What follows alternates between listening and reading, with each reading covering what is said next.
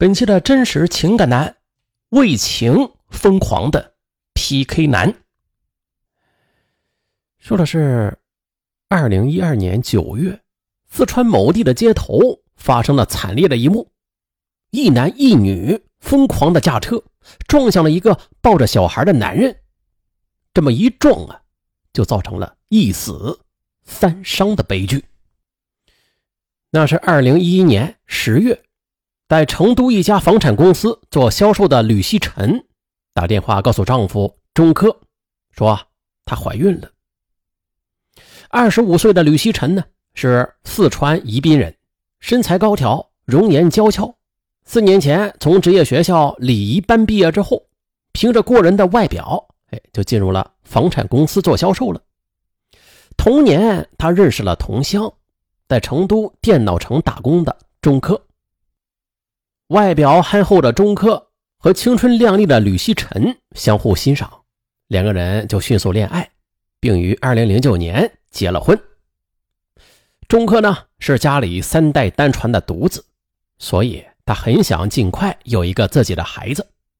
而也就在刚才，妻子吕希晨打电话告诉他怀孕了，他却怎么也高兴不起来。原来呀，这结婚不久。他和吕希晨就闹起了矛盾。这学了一点电脑修理技术和销售技巧的中科，他希望离开成都，带着妻子吕希晨啊，回到宜宾下边的一个县城自主创业。可是吕希晨呢，却坚决不同意。他好不容易在大城市有了落脚之地了，此刻要他再回到那个山旮旯里，那万万是不可能的。于是这二人意见就相左，最后中科赌气。一个人回到了家乡，在家乡啊，他开了一家简易的电脑修理店。不过，钟科很快就尝到了苦头。由于缺乏资金和技术，他的店很快就倒闭了。钟科呢，他没有颜面再回到成都，于是啊，就去了一个熟人的施工队，跟着工程四处漂泊。而这期间，他和吕锡臣交流的也是甚少。更别说见面了，一道看不见的隔阂早就拉开了二人的距离。直到半年前，妻子吕希晨打电话回来，跟他说想离婚。钟科对这种聚少离多的生活也是尽力的做了弥补啊，比如啊，这半年呢，他还是抽时间去看了几次吕希晨的。那尽管吕希晨对他很淡漠吧，甚至几乎不让他近身。但他还是心怀希望挽回这段婚姻。嗯，就是在这个节骨眼上，吕希晨告诉他怀孕了。哼，这钟科再憨厚，他也知道吕希晨有外遇了。不错，吕希晨确实有了另外的男人。那是在二零一一年年初的房建会上，他认识了前来咨询的购房者田园。时年三十九岁的田园是成都一家化妆品公司的老总，妻子易言因为这输卵管堵塞，一直没有孩子，所以很失落。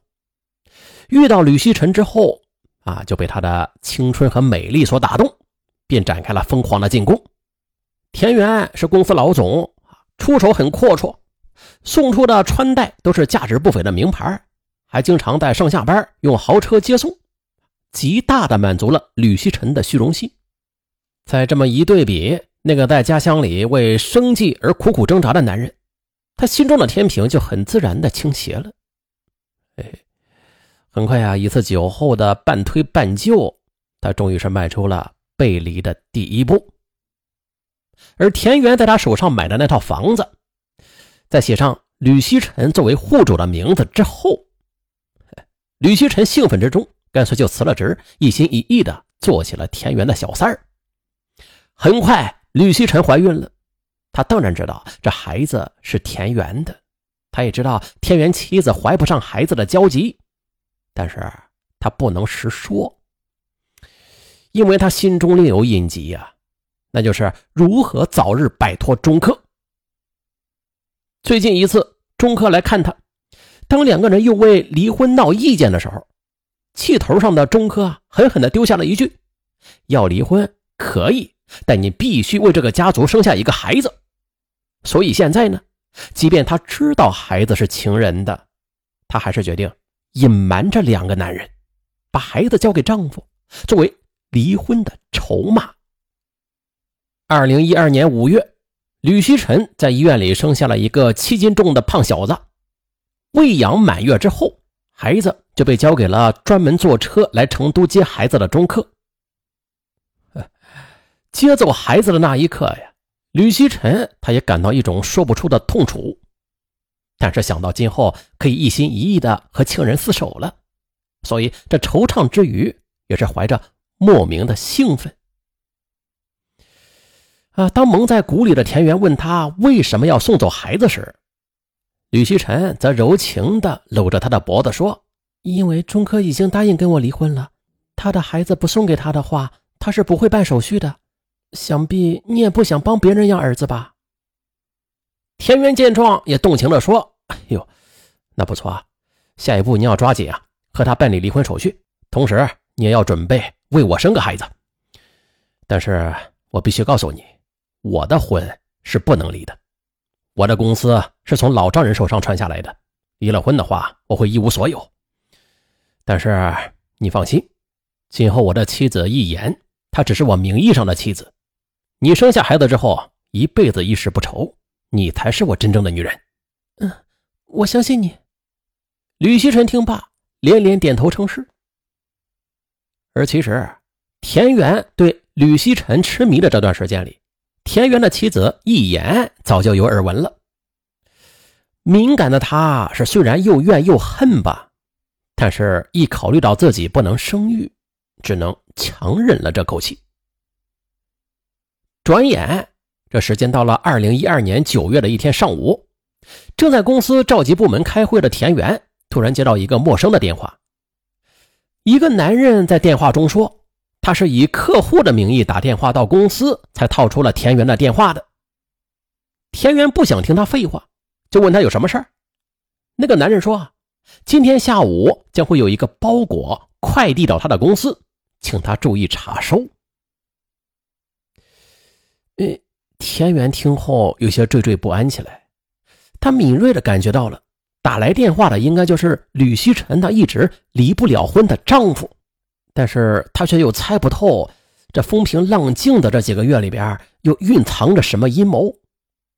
所以，差不多一整天，田园都在盼着那个包裹，期望从中能够发现点什么。确实，田园的担心很有道理。打来电话的确实是钟科。